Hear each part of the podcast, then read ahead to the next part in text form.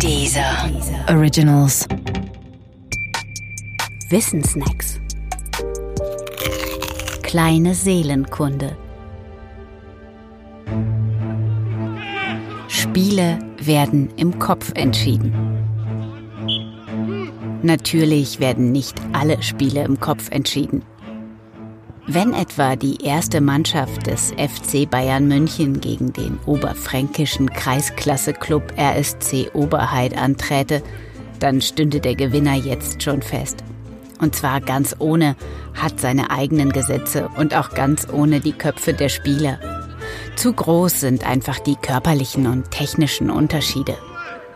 Verkleinern sich aber genau diese Unterschiede, dann vergrößert sich der Effekt der Köpfe.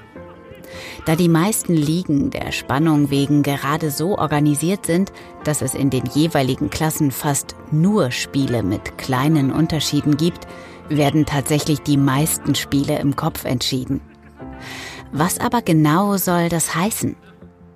Übersetzt bedeutet es in etwa so viel wie, die einen haben mehr gewollt, was sie wollten, als die anderen. Das klingt auf den ersten Blick vielleicht merkwürdig. Denn eigentlich will man doch immer, was man will. Sonst würde man es ja nicht wollen.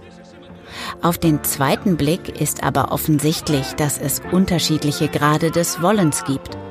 Denn jeder und jede hat das schon am eigenen Leib gespürt.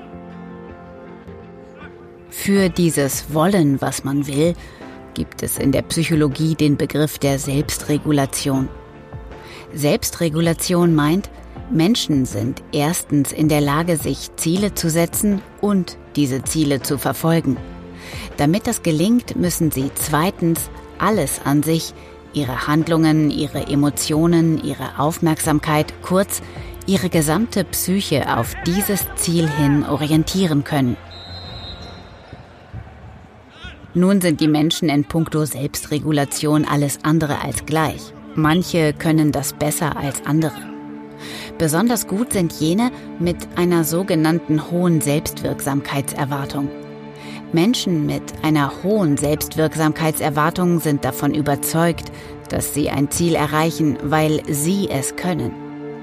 Sie haben dafür also nicht nur die prinzipielle Fähigkeit, sondern sie trauen es sich auch darüber hinaus zu.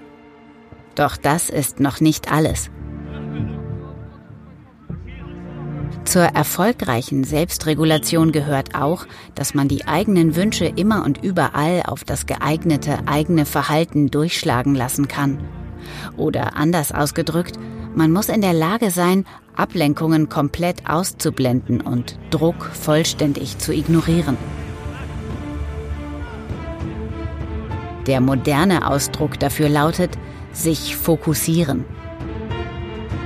Es ist also einerseits der nahezu unerschütterliche Glaube an sich selbst und andererseits das Vermögen, den Kopf einzig und allein auf gesetzte Ziele hin zu konzentrieren, der erfolgreichere Spieler von weniger erfolgreichen unterscheidet.